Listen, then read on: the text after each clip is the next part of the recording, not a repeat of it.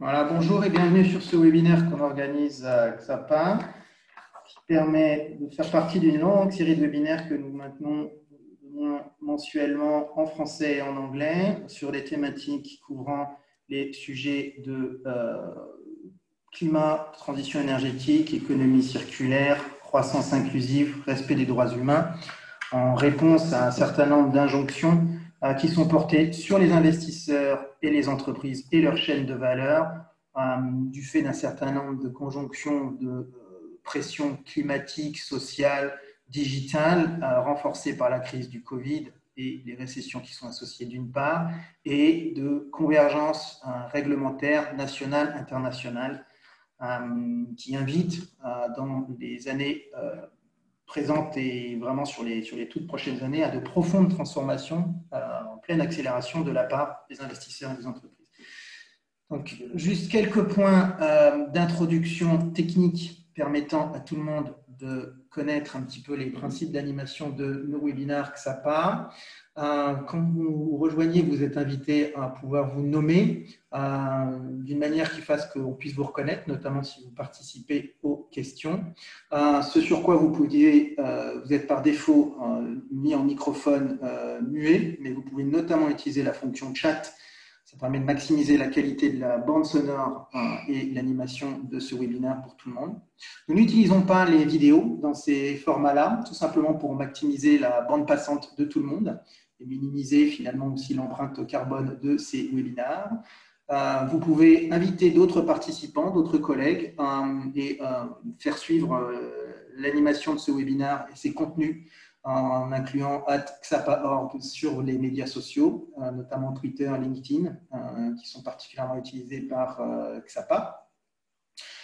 Et notamment en vous enregistrant sur notamment notre réseau LinkedIn de l'événement, vous avez accès à une liste de l'essentiel des personnes qui sont inscrites à ces webinaires. Ces contenus participent à notre projet XAPA.org d'entreprise à mission. Ils sont fournis euh, de manière euh, à ce que tout le monde puisse les, utiliser euh, sur la, partie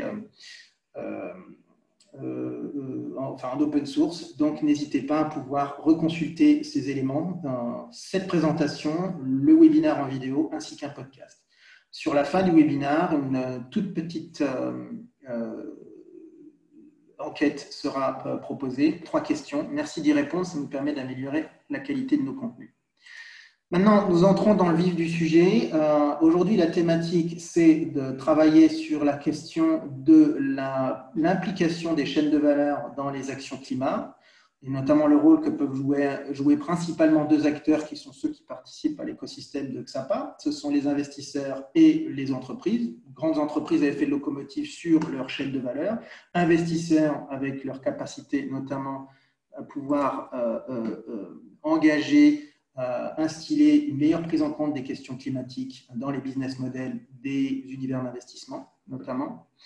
Donc, nous allons pouvoir aborder ça à travers trois temps. Premièrement, nous allons présenter la perspective de, et en fait, d'où on vient sur ces questions-là en tant qu'initiative XAPA.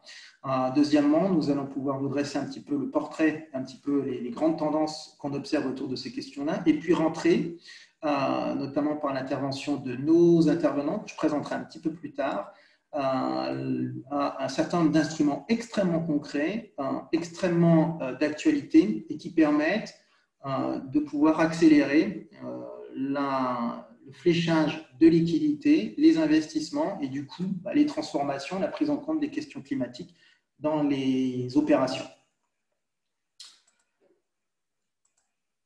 Pour nous présenter brièvement XAPA, nous avons été euh, établis comme initiative d'entreprise à mission avec un rôle relativement simple, c'est d'accélérer la capacité des entreprises et des investisseurs à se transformer, à s'adapter aux, pressions environnementales, sociales et digitales actuelles et qui euh, sont renforcées finalement par la crise sanitaire du Covid. Et nous faisons ça à travers trois lignes d'activité. Nous avons une activité, une ligne de conseil qui permet de cadrer un certain nombre de sujets et de pouvoir euh, s'assurer que l'écosystème avec lequel nous travaillons capitalise sur un certain nombre d'initiatives, de choses qui ont déjà été développées, déployées depuis des années. Nous sommes une, équipe extrêmement expérimentée euh, qui travaille sur ces questions-là. Euh, nous nous appuyons également sur un grand réseau international de 150 euh, membres d'une communauté d'experts qui nous permettent aussi de pouvoir contextualiser, notamment les environnements légaux, opérationnels un peu à travers le monde. Et nous avons aussi un certain nombre de partenariats stratégiques qui nous permettent de compléter notre palette euh, d'expertise et de capacité d'action avec ce qui peut être porté par un certain nombre de nos partenaires. Nous avons aussi un deuxième levier euh, qui est en fait au centre de notre modèle, c'est le levier d'investissement, c'est-à-dire que nous pensons que nous sommes à un temps où il y a une manière d'activer les leviers du digital pour gérer de la complexité et le levier de l'investissement pour euh, mieux flécher, mieux attirer mieux renforcer des liquidités mises, la mise à contribution euh, des actions de transformation sur les, activités climatiques de transition énergétique, euh, les activités d'économie circulaire et les programmes euh, répondant aux enjeux de meilleure traçabilité et meilleure gestion de risque sur des questions de droits humains et d'économie inclusive. Et enfin, en tant qu'entreprise à mission, c'est le troisième volet de nos activités. nos contenus sont disponibles en open source et nous produisons, nous participons au débat public à travers la section en français et aussi en anglais, puisque nous avons pas mal d'activités euh, qui nous font évoluer dans ces, différents univers-là, euh, sur notamment la production régulière de blogs, de briefing paper, euh, et notamment aujourd'hui, nous sommes typiquement dans ces activités-là de webinaires qui permettent de partager finalement un état de la connaissance sur des sujets que nous pensons être urgents. Sur la base de nos activités, certaines personnes qui nous rejoignent euh, dans ces webinaires-là font partie aussi de notre communauté d'experts. Nous sommes contents de pouvoir les impliquer régulièrement. notre série de webinaires s'appuie notamment aussi sur un rapport cadre que nous avons publié en début d'année, Towards 2030. Ce webinaire nous permet de, de, continuer à pouvoir explorer plusieurs sujets. Towards 2030 est un rapport, un rapport qui est disponible sur la section publication de notre site internet et qui cadre en fait finalement six principaux enjeux, dont celui de la transition énergétique, qui sont essentiels à prendre en compte de la part des entreprises et investisseurs, et aussi un certain nombre de leviers, notamment le digital et le cœur de notre discussion aujourd'hui, le levier de la finance et la manière dont on peut innover en sachant s'adapter, comprendre le cadre fiscal, réglementaire, l'écosystème, euh, pour pouvoir déployer des programmes à échelle et à impact permettant d'accélérer la transition énergétique. Vous remarquerez notamment dans les blogs, juste à titre indicatif, par exemple, on se pose aussi pas mal de questions justement sur ces écosystèmes-là. Et par exemple, là, il y a un, blog qu'on avait produit sur la manière dont on peut impliquer des boards et des administrateurs dans les questions euh, de transition énergétique, puisque ce sont évidemment des parties prenantes importantes dans le milieu euh, de l'investissement et de la finance, mais aussi dans le milieu des entreprises. Aujourd'hui, que la question du risque, notamment climatique, devient de plus en plus prégnante dans la capacité à évaluer la valeur, la capacité de, création de valeur et de pérennité d'un certain nombre d'actifs. Pour entrer plus dans le vif du sujet, euh, maintenant, par rapport à la thématique qui nous anime aujourd'hui, ce qu'on voulait simplement montrer à travers euh, quelques slides ici, c'est de dire qu'aujourd'hui, nous sommes dans un temps où les accords de Paris euh, ont été mis en place il y a quelques années. On a une accélération des liquidités qui sont fléchées a vocation à soutenir une transition énergétique, une meilleure prise en compte des questions climatiques, notamment sur leur, leur volet d'élimination euh, de la production d'émissions carbone en lien avec les objectifs fixés par le GIEC, idéalement visant à une économie capable de s'aligner sous les 1 degré, sous les 2 degrés. Euh, et premièrement, deuxièmement, d'amplifier significativement euh, les investissements qui sont faits en matière d'efficacité énergétique et troisièmement, de déployer plus significativement les énergies renouvelables le plan euh, qui a été euh, mis en place par la Commission européenne euh, envisage de pouvoir continuer à pousser cet agenda à 2030 avec une réduction de 55% des émissions de gaz à effet de serre. Donc il y a en théorie un engagement politique qui est assez fort de prise en compte et qui est relativement récent. En tout cas, je suis bien placé. Donc moi, je suis Farid Badash c'est la voix que vous entendez sur l'animation de ce webinaire. Je suis assez bien placé pour avoir suivi notamment la COP 15 et la COP 21 pour voir à quel point l'ambition politique s'est élevée à 2020 par rapport à ce qu'elle était ne serait-ce qu'en 2009. Donc ça, c'est un fait qui montre une tendance historique. Pour autant, Pour autant, l'effort est principalement porté sur les euh, entreprises et puis les particuliers dans tous les volets que j'ai pu évoquer. Et donc, les, efforts à dégager en termes de, liquidité d'investissement sont quelque part, je pense que c'est important de factoriser ça comme ça, peu important pour avoir une note optimiste par rapport à l'ensemble des, euh, liquidités existantes. Hein. Euh, mais reste en fait à, chiffrer en trillions. Et en tout cas, cet effort est emporté principalement par les entreprises investisseurs. L'état finalement des programmes et des, investissements qui sont faits n'est absolument pas à la hauteur finalement des objectifs. Donc on est, pour faire très simple, pas du tout par rapport à l'ambition de la COP 21 sur une trajectoire en dessous des 2 degrés, mais sur des trajectoires beaucoup plus élevées à l'heure actuelle, ce qui, euh, par effet de biais, vient amplifier à la fois les risques sont portés sur les business models, les enjeux d'adaptation euh, et des investissements qui s'augmentent au fur et à mesure qu'on est sur des trajectoires qui peuvent pousser à 3 à 4, certains scénarios montrent même du 6-7 degrés, le GIEC montrant que 1 degré 5 à 2 degrés, le demi-degré euh, présente des écarts énormes. Donc en fait, euh, quand, on, quand on démultiplie ça, on, augmente encore plus l'écart. Donc on en est là aujourd'hui. donc on est dans ce contexte-là. Et pour autant, pour autant, euh, pour avoir une note positive euh, et préciser finalement les leviers, les leviers sont connus, un certain nombre de technologies sont connues, euh, un, fléchage de liquidité est déjà plus ou moins mis en place, il y a une volonté politique, donc je dirais qu'il y a un certain terreau qui est quand même plus ou moins mis en place.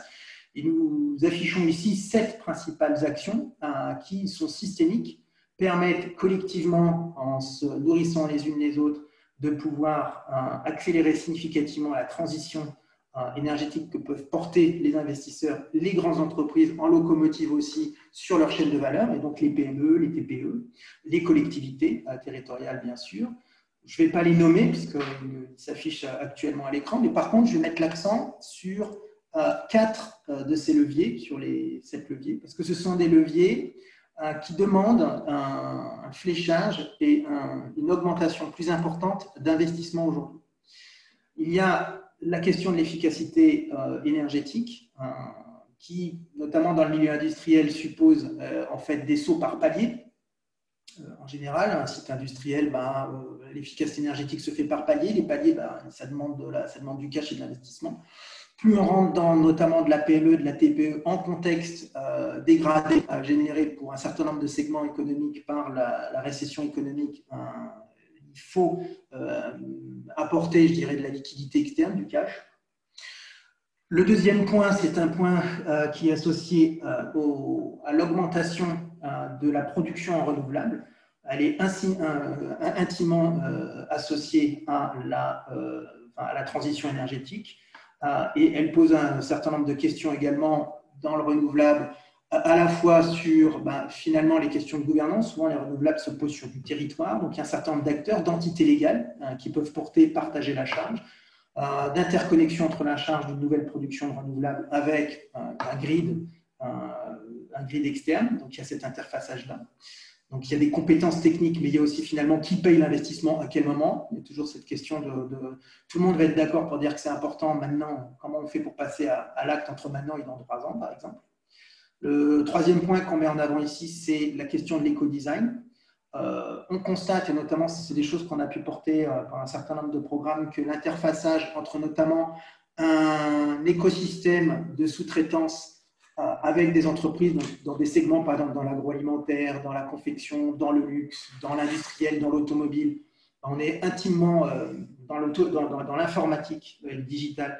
La chaîne de valeur et en fait la contribution des différents acteurs dans l'éco-design est essentiel. Si vous avez un sous-traitant qui euh, produit des, composants à forte intensité énergétique, ben, ça met en péril finalement l'empreinte environnementale globale du produit, par exemple. Donc, euh, et là, comment on finance, comment on partage euh, la, capacité à, ce que les différents acteurs de l'écosystème puissent contribuer, se former, acquérir les, les, compétences et les investissements sur les outils qui permettent de pouvoir réfléchir dans de l'éco-designing en lien, enfin, associé aux enjeux, aux enjeux climatiques actuels et de la décennie. Et enfin, le dernier point qui est porté ici, c'est un point qui, qui rebondit pas trop mal, en tout cas schématiquement, sur les questions de déploiement de renouvelables. C'est la question des, notamment de l'amplification des systèmes de valorisation euh, et, et, de mise en place d'économies circulaires, qui repose des questions notamment de partage de la charge entre entités légales, entre euh, écosystèmes territoriaux, qui peuvent impliquer notamment d'ailleurs des entreprises, des collectivités, et euh, la question de la charge, de, la charge finalement à la fois d'investissement, de déploiement et de gouvernance. Donc là, on a plusieurs leviers qui sont systémiques, qui sont essentiels, où un certain nombre de technologies et de choses sont disponibles. Pour autant, se pose la question finalement euh, du fléchage, de la capacité à booster ces outils-là. Euh, en réponse, euh, on affiche ici un certain nombre de, grands leviers euh, qui font évoluer significativement le contexte réglementaire actuel.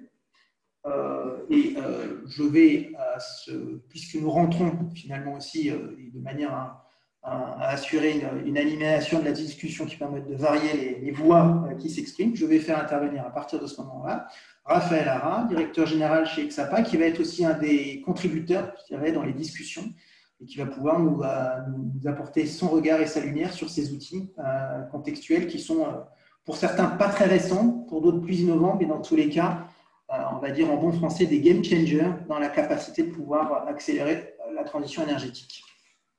Bonjour tout le monde, Raphaël Ara, directeur général de XAPA. je porte en particulier les expertises financière et d'investissement euh, au sein de XAPA qui m'amène à intervenir sur les, questions d'ESG et de finances durables, euh, notamment euh, en matière de conseil, de porter aussi le développement des démarches d'impact investing et de, montage de fonds d'investissement thématiques et, et, puis également de participer à l'animation de toute la partie plaidoyer et advocacy de, de XAPA sur les sujets liant la sustainability et, les, notions d'investissement et de finance. Euh, alors, euh, effectivement, on, retrace là, des sources relativement classiques, euh, publiques, établissements bancaires, émissions d'obligations et, mobilisation de, fonds d'investissement thématiques qui sont assez standards, mais qui, pour chacune de ces dimensions, sont quand même sujets à des évolutions. On peut mentionner les mécanismes de transition juste au niveau de, des pouvoirs publics, avec euh, euh, en particulier le pacte vert de, l'Union européenne qui va être financé à hauteur de 30%, c'est-à-dire plus de 200 milliards d'euros par l'émission de Green Bond. Euh, on peut mentionner un développement d'offres de, financement bancaire qui soit permettent des taux bonifiés, soit permettent des accompagnements un peu plus larges qui dépassent le simple cadre du financement, mais euh, intègrent une partie euh, d'écosystème partenarial de, diagnostic. Et puis, euh, évidemment, des, fonds d'investissement qui se, qui se montent de plus en plus et qui se multiplient sur le, thème du financement de la transition énergétique, essentiellement pour investir dans des, dispositifs de production d'énergie renouvelable. Et puis peut-être une petite mention sur l'allocation des, des, ressources des entreprises avec euh, des démarches un peu qui, prennent le taureau par les cornes, type, euh, typiquement Unilever qui vient de dégager un fonds d'un milliard d'euros pour investir dans les technologies qui doivent permettre de sortir du plastique. Ça fait aussi partie de l'éco-conception qu'on mentionnait euh, un peu, un peu avant. juste un léger, donc un léger passage par le contexte réglementaire. il y a notamment le plan pour la finance durable de l'Union européenne qui va permettre de, mettre de l'ordre sur la, taxonomie et la, qualification des actifs verts, euh, des actifs financiers verts, qui va permettre de, flécher euh, tous les, investissements, les investisseurs et les investissements qui souhaitent se porter sur euh, les sujets de, transition énergétique et plus généralement sur les sujets d'investissement vert. et puis, on peut aussi mentionner toute l'évolution réglementaire des banques centrales qui va euh, en mettant en œuvre des stress tests climatiques ou demain en, utilisant les, performances euh, en matière de, transition énergétique et euh, de sustainability comme clé pour flécher les, les, politiques de rachat d'actifs et d'allocation de, rachat d'actifs. Alors, quelques solutions ou quelques mécanismes un peu, un peu innovants là, qui, qui, nous, qui nous semblent utiles de mentionner à ce stade. on peut mentionner premièrement les, les Sustainability Linked Loans et Bonds, c'est-à-dire des mécanismes de financement et de, des émissions d'obligations qui viennent indexer le taux d'intérêt euh, sur, la, sur la performance énergétique.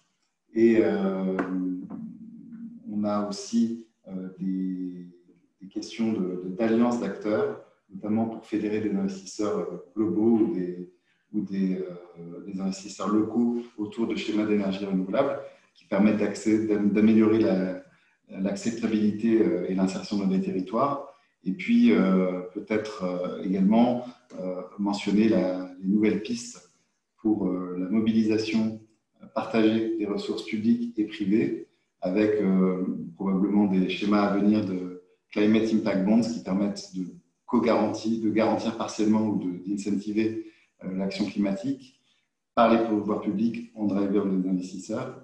Et puis euh, probablement également des, dispositifs euh, juridiques à venir euh, qui ont été mentionnés dans un certain nombre de rapports parlementaires pour permettre des, garanties en s'appuyant sur la valeur verte des, investissements, c'est-à-dire la survaleur générée par la bonne performance énergétique, par exemple dans le bâtiment.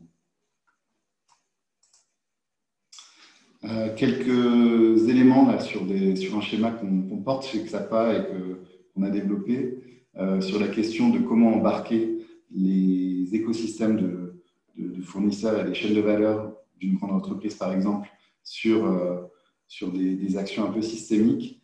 Ben, en fait, il faut assembler des compétences, il faut avoir des alliances d'acteurs qui permettent d'avoir à la fois une analyse pertinente d'un point de vue juridique, typiquement euh, sur quels actifs on peut s'appuyer. Euh, est-ce qu'il euh, s'agit d'actifs sur lesquels on peut prendre des hypothèques Est-ce que ce sont des concessions Est-ce que les, parties prenantes et, ceux qui ont besoin de, formaliser un, plan de transition s'appuient sur leur qualité de locataire de propriétaire, de crédit preneur tout ça, ça doit se coupler avec une analyse technique et puis donc sur la base des leviers qui ont été indiqués précédemment et puis sur une analyse économique avec euh, une vision claire sur l'impact potentiel des, dispositifs d'investissement sur le PNL ou la valorisation des actifs.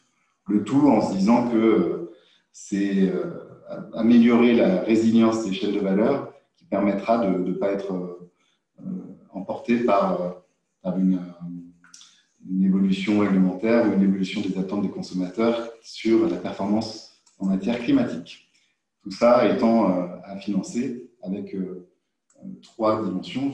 Court terme sur la mobilisation des supply chain finance et dispositifs type loi Macron avec les prêts interentreprises. Moyen terme en utilisant les incentives publics, les crédits d'impôt, les, certificats d'économie d'énergie, etc. Et puis la mise en place de partenariats cadres avec des partenaires bancaires. Et puis l'organisation également de, fonds d'investissement pour porter notamment des investissements dans les énergies renouvelables euh, aux côtés des, fournisseurs euh, en mobilisant des, grandes entreprises et des, investisseurs extérieurs. Alors,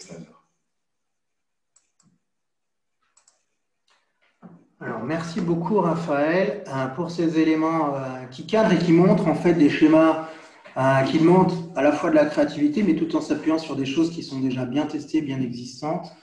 Euh, je vais donner euh, la parole également maintenant à Yann Guillaumard qui nous rejoint, associé expert en trésorerie d'entreprise et d'énergie chez euh, Mazar, et qui va porter aussi bah, sa perspective d'expert.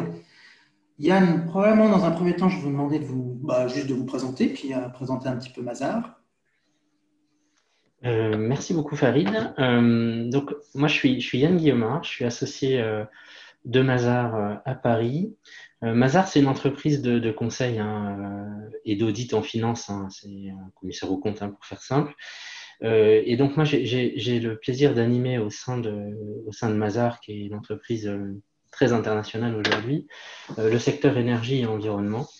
Je suis également en charge de notre département trésorerie et cash management qui accompagne les, directions de financement et trésorerie de nos clients. Hein. Sont plutôt des, grands clients on va dire, multinationaux. Et, j'ai je suis, enfin, au quotidien, hein, j'ai l'opportunité d'être confronté aux problématiques de financement stratégique des entreprises. Et par mon attachement au secteur énergie également, depuis plusieurs années, je suis au cœur des problématiques de transition énergétique et climatique. Et à ce titre-là, on anime chez Mazar un, lab euh, qui, euh, qui, est né de, de des conclusions qu'ont pu euh, donner l'étude que je vais vous présenter prochainement. Voilà, enfin, tout de suite après. Présentons effectivement cette étude qu'on a trouvée extrêmement intéressante et éclairante sur bah, l'état finalement, l'outil qu'on pouvait prendre sur ces questions de transition énergétique. Merci Farine, merci Raphaël en tout cas d'avoir accepté que je, participe à ce, webinaire et de m'y avoir convié. Euh, on est aujourd'hui une semaine, euh, enfin un peu plus d'une semaine, presque deux, trois semaines après l'annonce du plan de relance du gouvernement avec de, bonnes nouvelles pour le climat quand même, hein, même s'il y en a qui sont moins bonnes comme euh, l'effort qui est mis sur la rénovation, par exemple énergétique des, bâtiments. Enfin bon, la France annonce quand même 30 milliards. Hein, euh, dans ce contexte, euh, dont à peu près 30% vient de, vient de l'Europe, hein, sur ces, 30 milliards. Enfin, ces 30 milliards, voilà. Et c'est un contexte favorable, en fait, euh, je pense aujourd'hui, pour introduire un petit peu notre, notre étude là, que nous avions réalisée il y a 18 mois sur le financement de la transition énergétique. Alors, peut-être en deux mots, hein, quel était le panel? On avait réalisé cette étude avec l'Institut CSA début 2019 en sondant un échantillon de 270 dirigeants et décisionnaires euh, privés et publics au sein de trois communautés d'acteurs euh, qui sont engagés dans la transition énergétique. Hein. Les entreprises, d'une part, avec euh, tous les acteurs de la transition hein, et, qui sont des grands utilisateurs finalement de l'énergie. Les acteurs publics, les collectivités territoriales, les élus locaux, qui sont pour nous les aménageurs de territoire, hein, ceux qui représentent quelque part le, besoin du citoyen et qui construisent avec lui son avenir. Euh, local, et puis des investisseurs institutionnels ou corporates hein, d'ailleurs euh, qui, participent à la transition. Donc, quelques mois après cette étude, hein, euh, on est en pleine crise sanitaire, c'est sans précédent, c'est exceptionnel. On a une récession qui s'annonce. C'est sans commune mesure avec ce qu'on avait vécu pendant la crise, la crise de liquidité en, 2008 et, puis au niveau des États en 2014. Et c'est l'activation du, plan de relance en fait du 21 juillet dernier hein, qui permet de construire une société du, on va dire plus orientée, euh, reconstruire notre société pardon euh, après cette crise-là. Et ça, c'est d'une ampleur encore, euh, enfin tout à fait exceptionnelle et inconnue. Le, plan de relance là de, plus de 700 milliards, ça représente aujourd'hui 5,5% du PIB de l'UE des 27. Et à titre de comparaison, hein, si on veut faire un petit rappel historique, hein, ce, plan dépasse largement le plan Marshall, hein, qui, a, duré entre 1948 et 1952, et qui représentait seulement 1,5% du PIB américain en, en 1947. Donc, plan qui a été précédé par l'annonce du, Green New Deal hein, avec euh, Ursula von der Leyen. Et donc, on, est finalement dans un moment un peu historique euh, où on va essayer de reconstruire le monde post-Covid, on l'espère, euh, ben, plus vert et plus local. Voilà. Alors, il reste quand même de l'étude qu'on avait faite à l'époque quelques points saillants que je vais essayer de vous présenter là. Le premier, en fait, euh, de manière très claire, c'est que la transition énergétique, quand on a fait l'étude, on avait posé la question de quelle était la définition. En fait, ça partait un peu dans tous les sens euh, au niveau des réponses. Mais il y avait quand même une réelle prise de conscience. On voit que 57% des entreprises et 86% des collectivités territoriales qui avaient été sondées euh, font de la transition énergétique quand même une priorité. Et là, on était début, 2019, hein, donc on parlait pas encore trop de, financement de la transition. Euh, mais on parlait déjà beaucoup de transition énergétique. L'étude révèle aussi que les collectivités, elles jouent un rôle moteur. Hein. elles agissent sur tous les fronts euh, pour la transition énergétique, que ce soit la construction et la rénovation des bâtiments, la lutte contre le gaspillage, la sensibilisation des citoyens, encore le développement des énergies renouvelables. Et c'est un constat qui finalement était euh, à l'époque plutôt logique, hein, parce que les collectivités les collectivités territoriales, pardon, je vais y arriver, réalisent leur mission finalement d'acteurs de services publics et donc d'aménageurs, euh, en tout cas des territoires et des, moyens pour, pour, les citoyens. Et cette prise de conscience, aujourd'hui, elle est effective, hein, comme l'atteste notamment, euh, je pense, la, vague, euh, pardon, la vague verte qu'on a vue notamment dans toutes les élections récentes. Hein. et donc la transition énergétique, elle devient un outil même électoral de choc. Les citoyens, en fait, vous, nous et moi, on est tout à fait, on attend un peu plus de, un lieu de vie un peu plus vert, moins bruyant, moins pollué. Et c'est ce que, ce que montrait en fait notamment l'étude. Un autre point qui était très intéressant, l'étude révélait il y a 18 mois qu'on on, constate aujourd'hui, pour moi, c'est encore un des freins premiers finalement de la transition énergétique, c'est un réel manque de ressources humaines et de compétences pour mener à, bien la transition énergétique. Dans les entreprises, il faudrait être à la fois euh, climatologue, euh, assureur de, risques difficiles à, maîtriser, euh, et puis en même temps financier, finalement, c'est des compétences qui sont aujourd'hui réparties sur, sur, plusieurs types de populations et euh, on ne les a pas forcément au sein d'un même service ou même, euh, d'une même entreprise. Et là, ce qu'on constate, c'est qu'il y a la moitié des entreprises, 57%, un peu plus de la moitié, et 49% des collectivités territoriales qui avaient été sondées, qui déclarent ne pas disposer de ressources euh, et de compétences humaines suffisantes pour mener à bien les projets de transition énergétique. Et c'est en effet le constat que nous faisons auprès de nos clients aussi, quand on les accompagne. Par exemple, il y a pas ou peu de départements dédiés à la transition énergétique au sein des organisations, même si ça commence à changer. Et il y a peu de formation de collaborateurs à la transition énergétique. Et même au niveau universitaire, euh, là-dessus, il, y a encore, euh, il y a encore beaucoup, beaucoup de choses à faire. Euh, j'étais il y a deux semaines à, Toulouse avec un des responsables la Toulouse Business School qui, disait exactement la même chose. On doit construire ces cursus. Et donc, comme on est tous acteurs finalement de la transition énergétique, on doit créer ces équipes, ces compétences, ces espaces d'intelligence collective qui vont permettre finalement euh, d'engager encore plus la, transition.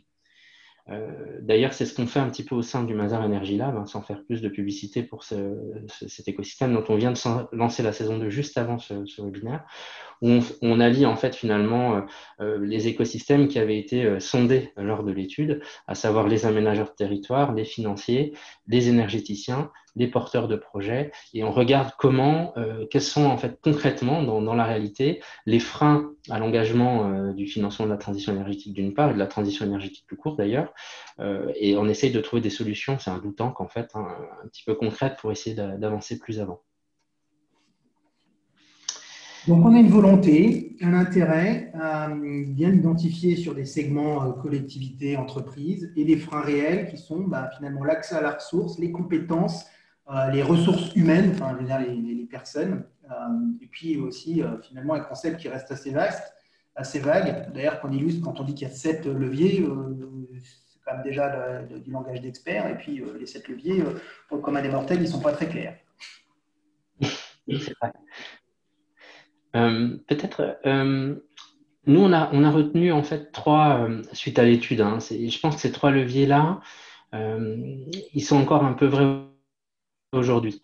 Le, premier, c'est au niveau de, enfin, quelque part, pour les comment dire, excusez-moi.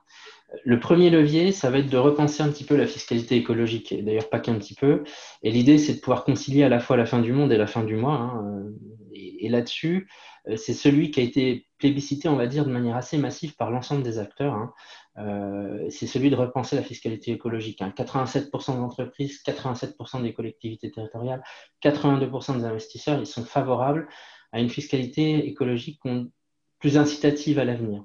Se pose, euh, alors je suis pas du tout expert là-dessus, il y a des gens qui, connaissent ça par cœur, et notamment, j'imagine, des experts chez XAPA, mais là-dessus, je, vais passer rapidement, mais je note tout de même qu'en fait, c'est assez déstabilisant. Pourquoi? Parce qu'on a d'un côté des sphères privées et grand public qui sont assez opposées. 58% euh, des, par exemple, des répondants au grand débat euh, disent qu'ils ne sont pas prêts à payer euh, d'impôts en plus pour la fiscalité. Et, d'ailleurs, c'est, excusez-moi, d'impôts qui permettent, qui sont destinés à encourager des comportements bénéfiques à la collectivité, comme la fiscalité écologique quand dans le même temps, dans l'étude, on note que 86% des acteurs publics et privés sont favorables à une fiscalité qui est écologique, qui est plus incitative à l'avenir. Se pose vraiment la question euh, fondamentale sur ce levier-là de la redistribution que ce soit d'ailleurs au niveau, euh, on va dire, euh, des, citoyens, comment on aide des, citoyens qui n'ont pas forcément de revenus suffisants pour engager des actions de, financement de la transition énergétique à leur échelle. Euh, comment on fait pour les aider Est-ce qu'on doit capter cette valeur quelque part et la redistribuer là Se pose exactement la même question entre les grandes entreprises qui ont la capacité, on va dire, de, pouvoir euh, payer éventuellement ces impôts-là et des petites PME qui, euh, aujourd'hui, vous disent si je dois arbitrer entre mes salaires et la transition énergétique, c'est tout vu. Voilà. Et donc, euh, c'est quand même tout ce qui a déclenché notre crise des gilets jaunes, etc. On a un vrai sujet de pouvoir euh, probablement déporter euh, des impôts qui aujourd'hui portent sur la valeur vers des impôts qui porteraient peut-être sur, enfin, en tout cas, l'empreinte finalement écologique et, et environnementale et, sociale finalement des actions pour pouvoir la redistribuer vers ceux qui en ont besoin pour également accélérer cette transition. Donc, je suis vraiment pas expert de ces sujets-là, mais en tout cas, c'est un levier qui ressortait très fortement.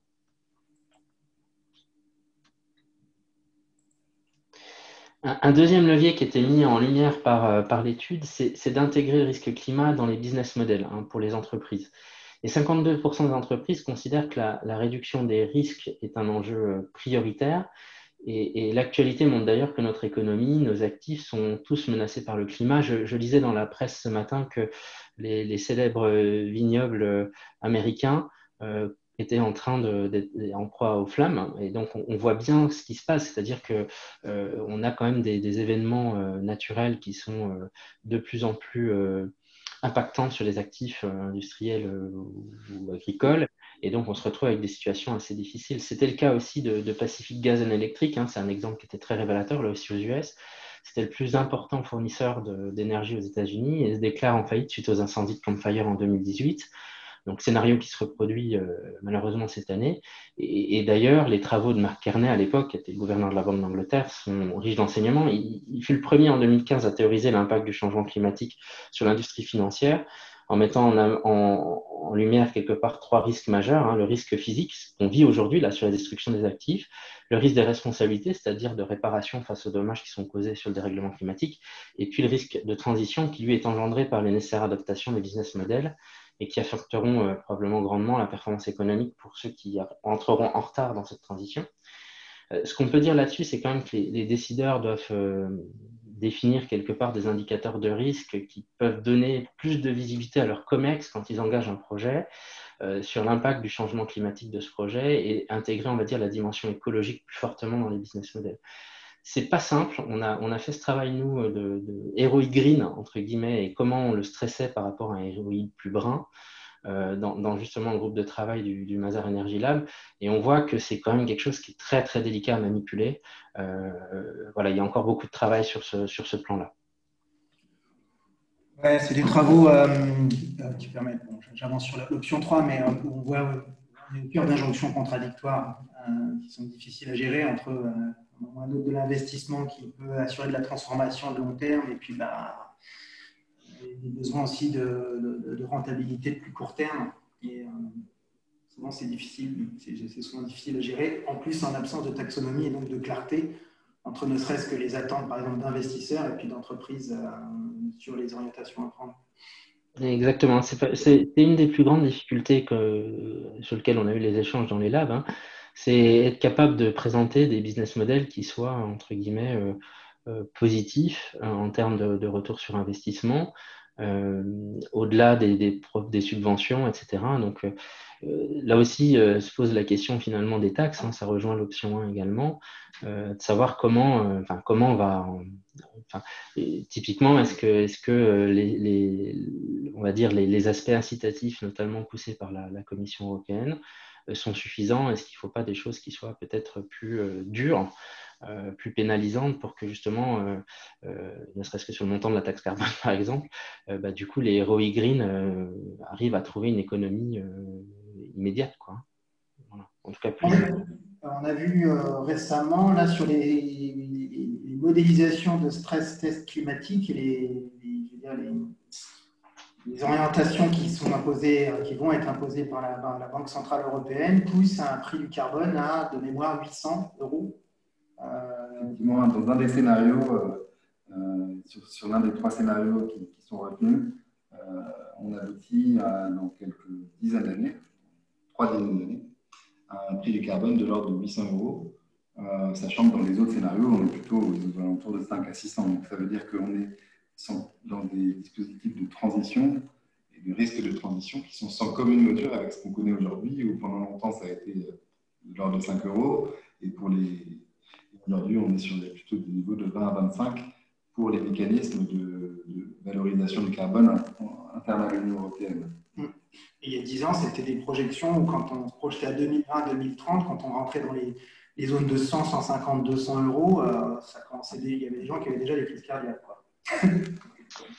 Bah, euh, oui, tout à fait. Nous, on, a, on, a, on a développé un petit modèle avec le, groupe de travail du Mazar Energy Lab là, qui nous permet de, de stresser euh, des, enfin, des, des, calculs de, business plan euh, financier.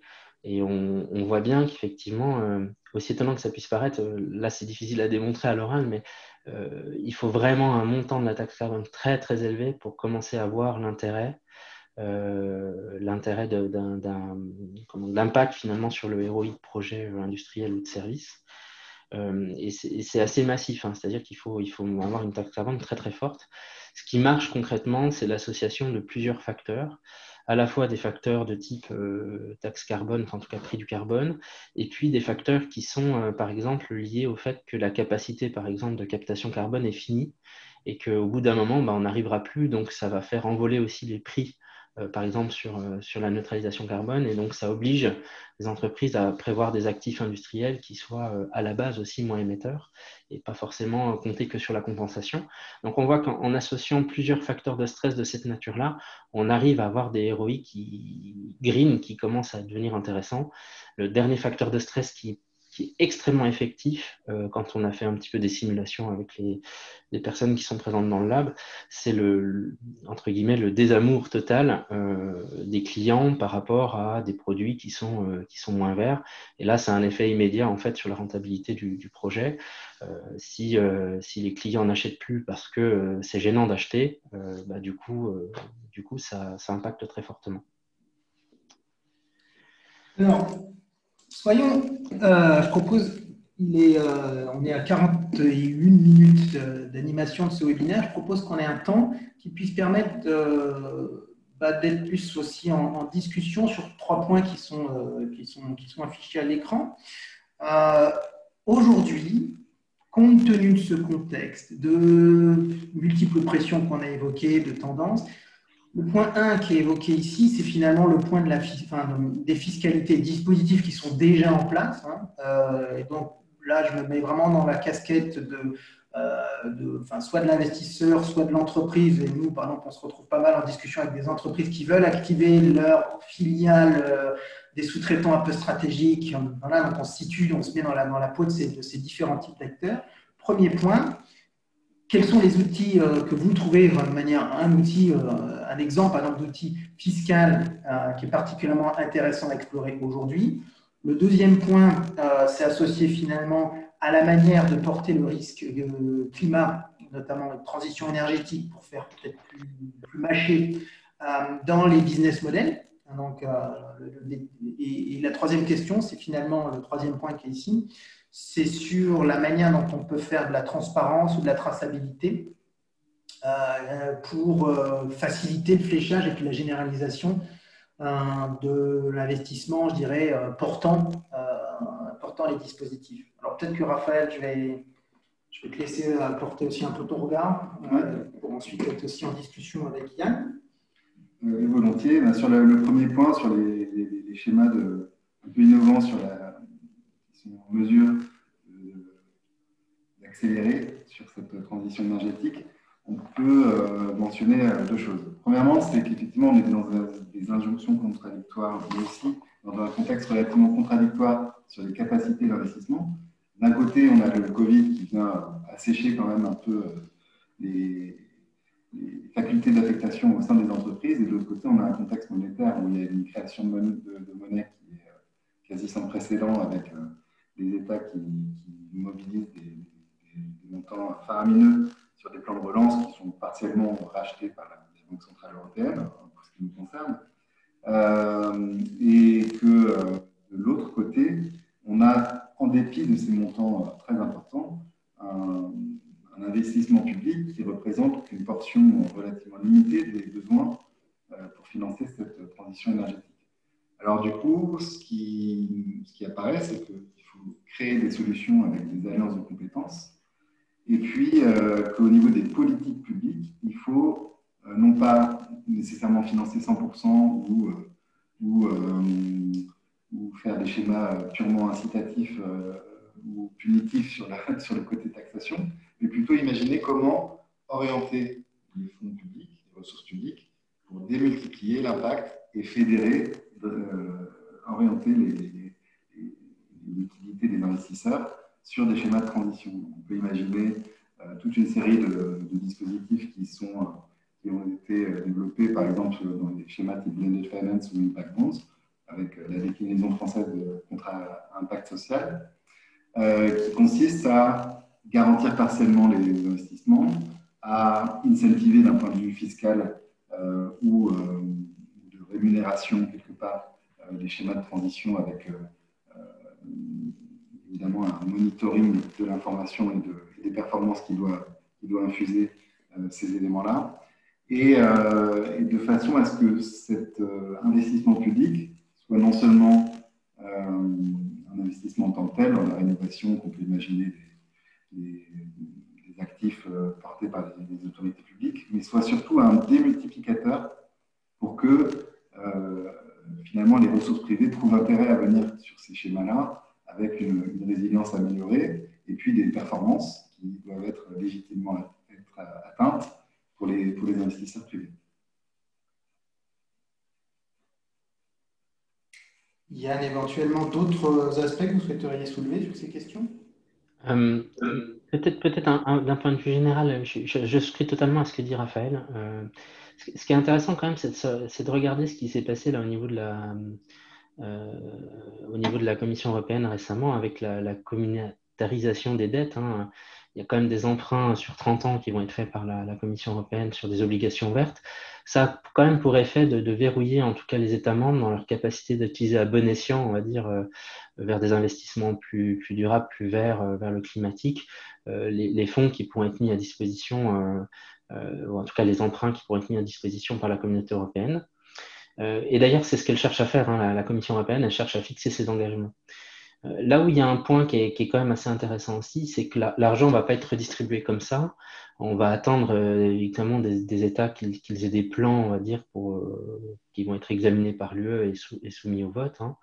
Et l'autre point que je voulais évoquer aussi, qui est par rapport à la taxation, les ressources de, la Commission européenne, elles ne sont, pas, sont pas hyper étendues en fait. Et donc, il va falloir plus de ressources propres. Et on voit apparaître de nouvelles taxes hein, sur, sur, le plastique, par exemple, dont on parle, sur le CO2. Euh, voilà, et, donc il va falloir avancer avec une autonomie en fait budgétaire de l'Europe qui, est quand même assez limitée. Euh, et donc là, il va y avoir des questions d'acceptation sociale aussi derrière tout ça. Alors ça permet de rebondir aussi sur le point 2, euh, et notamment des éléments concrets aujourd'hui de prise en compte de risques climat. Et donc là, en fait, Yann, j'aurais une question, puisque je vois qu'il y a cette nouvelle étude euh, qui, a été, euh, qui a été produite en fait euh, autour de la, prise en compte du risque ESG par une trentaine de banques. Vous pouvez partager quelques conclusions et en fait, est-ce que cette étude d'ailleurs, elle va être aussi disponible? Alors, elle, elle, est déjà disponible. après, je, je vais faire de mon mieux pour vous partager des conclusions, même si je ne l'ai pas porté directement. Et pour rien vous cacher, j'en ai eu une présentation extrêmement rapide ce matin. Donc, euh, j'en ai pris connaissance quasiment juste avant, le lab.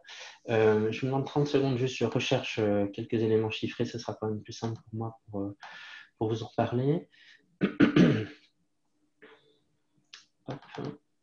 peut pour autant avancer sur ces écosystèmes. Et du coup, pendant que vous faites la recherche, Raphaël, peut-être quelques points sur, sur, la question 2. Oui, sur la question 2, effectivement, sur la question de l'organisation de dispositifs un peu euh, systématiques sur les chaînes de valeur en priorisant les fournisseurs prioritaires. Euh, premièrement, il y a, deux, aspects. C'est qu'il euh, faut une analyse lucide des impacts sur des résultats de l'entreprise, des performances énergétiques, de l'amélioration des performances énergétiques ou euh, de la production d'énergie renouvelable, par exemple, et que cette analyse lucide, elle doit être, elle doit être euh, mise en relation avec la qualité des actifs qui peuvent être mis en garantie. Et c'est très important de pouvoir cibler ce qui peut consister en un financement relativement court terme, avec peu de garanties, avec des financements très long terme, avec des garanties fortes, soit en termes hypothécaires ou de nantissement, soit en termes de, détention de SPV, par exemple, quand on, porte des, quand on fédère des investisseurs pour financer une installation d'énergie renouvelable. Et donc, euh, sur la base d'une analyse euh, euh, donc des impacts et des potentialités de garantie, on peut, en alliant des compétences et en alliant des, ressources, développer des systèmes qui permettent de partager le risque, de financer, mais avec chaque dimension qui correspond à une, une, prise de risque maîtrisée pour chacun des, chacune des parties prenantes. Euh, peut-être du, coup, Farid, si tu, je peux, je peux évoquer un petit peu l'étude. Donc, l'étude, elle a été faite sur un échantillon de 30 banques, hein, principalement européennes, euh, qui sont signataires de l'UNEPFI et, des principes for responsible banking. Euh, euh, donc, euh, donc effectivement, c'est des banques qui quand même déjà euh, qui sont un petit peu engagées dans le sujet. on a essayé de classer en fait en étudiant les rapports RSE de toutes ces banques-là dans le détail, de classer ces banques dans, quatre catégories. Une catégorie exceptionnelle qui répond vraiment à l'ensemble des critères, une, une, catégorie de leader où le score est positif entre 71 et 90% du critère, supportive tout ce qui est entre 50 et 70, et puis plutôt les, les banques suiveuses. Et ce qu'on peut faire sur ces 30 banques, c'est qu'il y en avait zéro d'exceptionnel aujourd'hui. C'est-à-dire que ça, c'est quand même un point important qui est, montré par l'étude. Il y avait trois leaders, euh, essentiellement françaises et, britanniques d'ailleurs. Euh, il y avait 10 banques qui étaient euh, supporters et on avait 17 banques qui étaient vraiment dans la catégorie plutôt, plutôt suiveuse follower. Ce qui est intéressant de noter, c'est que sur les produits bancaires, 100% des banques aujourd'hui qui ont été interrogées, ben, elles offrent une large gamme de produits qui sont écologiquement responsables. Et donc, on voit bien la pénétration quand même euh, côté finance, euh, en tout cas de ces, produits, euh, ces produits ESR. Et 43% des banques offrent également des, produits qui sont socialement responsables.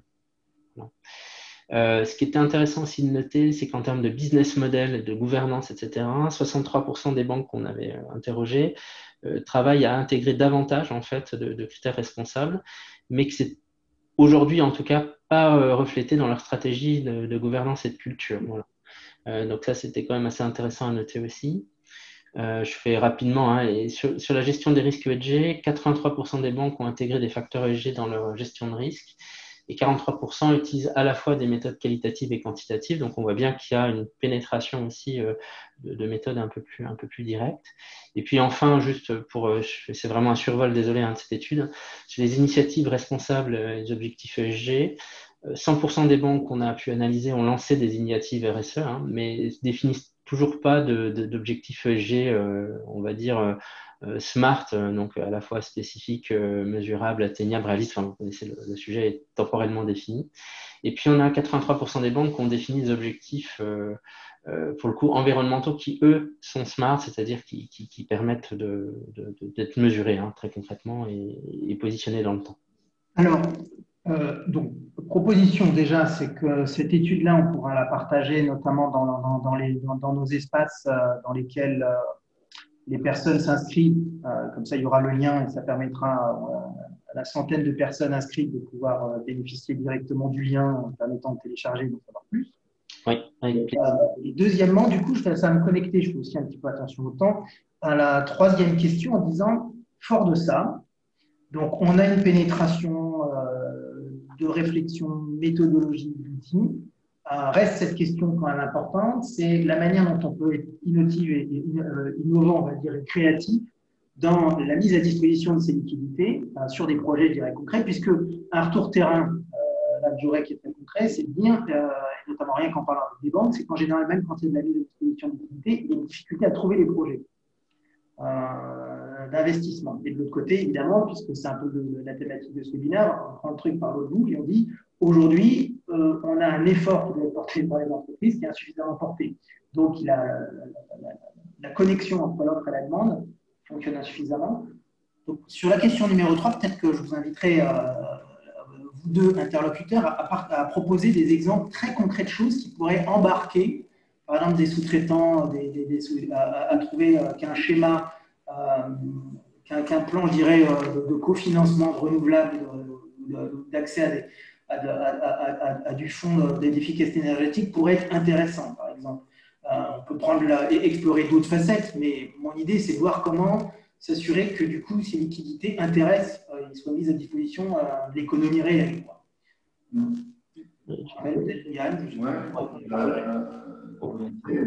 C'est vrai qu'on a vu apparaître ces dernières années des dispositifs de tiers financement qui sont portés euh, pour les solutions d'efficacité énergétique par des, grosses, des, grandes structures sur, qui proposent des solutions d'efficacité énergétique, mais ça a quand même du mal à décoller.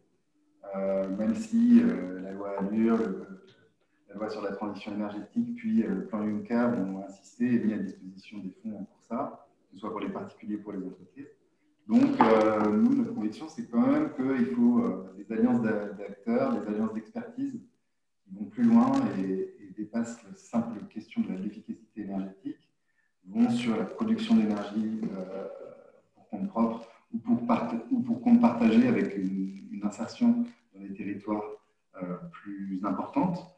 Et euh, pour euh, activer ces leviers-là au sein d'une entreprise, il y a pas mal d'outils. Il y a les prix carbone internes, il y a l'idée que la performance énergétique pourrait être utilisée comme grille de lecture pour les, taux de financement interne au sein de, de, rapports, enfin, dans les rapports entre maison mère et ses filiales. Et pour ce qui concerne les écosystèmes de fournisseurs, on a euh, la fédération d'investisseurs pour les énergies renouvelables, on a la mise en place de partenariats un peu cadres avec euh, des établissements bancaires, la bonne connaissance des mécanismes d'initiative publique, mais également potentiellement la mise en place de dispositifs type loi on en a parlé tout à l'heure, avec des, prêts inter-entreprises pour les entreprises qui ont des relations au long cours, ou euh, la mise en place également de l'utilisation des smart contracts dans la, chaîne de valeur euh, et la supply chain finance euh, sur le fait d'avoir des taux d'escompte améliorés ou des délais de paiement réduits en fonction de la performance énergétique des fournisseurs, de façon à ce que les grands groupes puissent incentiver leurs fournisseurs à cette transition. Raphaël, c'est un point très important sur lequel je, peux me permettre de rebondir parce que c'est un sujet que je connais extrêmement bien pour le coup, sur, la partie financement de, la supply chain. Euh, on a vu en, 2008 euh, et puis en 2011, là, pendant la, crise souveraine, des, fournisseurs qui étaient exempts de liquidité euh, et, donc de cash, on va dire, au quotidien. Et, c'était très important à ce moment-là qu'il y ait des dispositifs un peu solidaires entre, entre tête de filière, locomotive de filière et, et, les fournisseurs plus petits en dessous, pour apporter en fait à la supply chain une dimension économique viable. Euh, le cash, c'est un peu l'oxygène, euh, c'est-à-dire qu'on a beau avoir un carnet de commandes plein à rabord quand on est un, fournisseur, si jamais le cash vient à manquer, en fait, les choses peuvent s'arrêter assez vite. Voilà. Et, donc là-dessus, euh, en tout cas pendant les, précédentes crises économiques et celle qu'on va vivre là est, sans commune mesure nettement plus exceptionnelle que qu'on a vécue avant, on a besoin en fait d'assurer d'assurer ce financement. Et du coup, ça peut être un levier extrêmement intéressant, euh, le, supply chain financing, pour effectivement intégrer, et je rebondis tout à fait jusqu'à ce que tu dis, Raphaël, intégrer en fait des, critères ESR et commencer à les, diffuser, on va dire, plus massivement à l'échelle d'une filière industrielle ou de service. Euh, et donc, on, commence à voir apparaître ça, nous, sur le marché, c'est-à-dire que les trésoriers qui sont, qui sont mes clients bah, regardent de plus en plus ces outils aussi comme un vecteur de diffusion euh, de bonnes pratiques ESR. Euh, pour sécuriser d'une part l'accès au financement pour ces fournisseurs-là, d'autre part éventuellement bonifier, que ce soit par une réduction du taux ou du délai de paiement comme tu évoquais, de façon à avoir un mécanisme incitatif au sein de la supply chain euh, à aller vers, du plus vert. Quoi. Ce qui est une façon de, l'inciter et de le financer. il nous reste deux minutes dans notre webinaire, donc je vais juste prendre la parole pour quelques éléments pratiques et vous laisser réfléchir à un mot de conclusion. Euh, intervenants, tous les deux. Euh, mot pratique, il y a un petit euh, sondage qui est en train d'être administré. Certains ont répondu. N'hésitez pas à répondre aux trois questions. Euh, là, c'est encore animé pour deux minutes. prochain point, du coup, je veux juste en profiter en clôture pour présenter en fait hein, la série d'activités qui est associée à ces webinaires. Premièrement, le contenu qui est partagé aujourd'hui va être mis en ligne très prochainement. On y adjoindra du coup les études qui ont été portées par Mazar pour, bah, pour de plus amples informations, la possibilité de pouvoir networker, échanger les uns les autres, notamment via l'espace communautaire LinkedIn.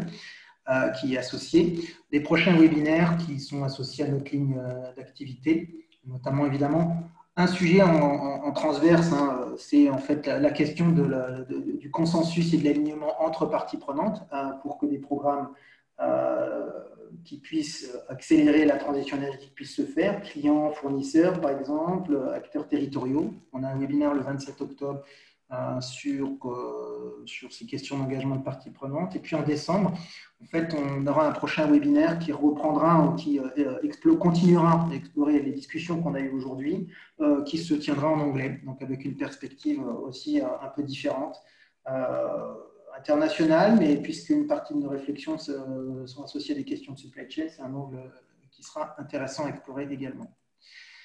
Euh, je vous propose du coup de partager un mot de conclusion en tant qu'intervenant euh, sur ce webinaire.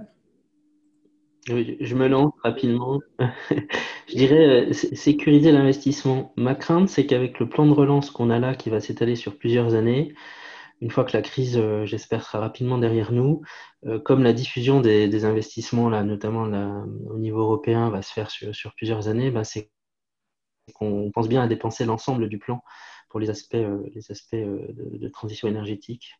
Euh, parce que la, crainte qui, qui, reste et qui, à mon avis, demeure, c'est qu'en fait, on, soit incapable de tout dépenser avec une lourdeur administrative qui fait que ça va être difficile d'engager tous les projets.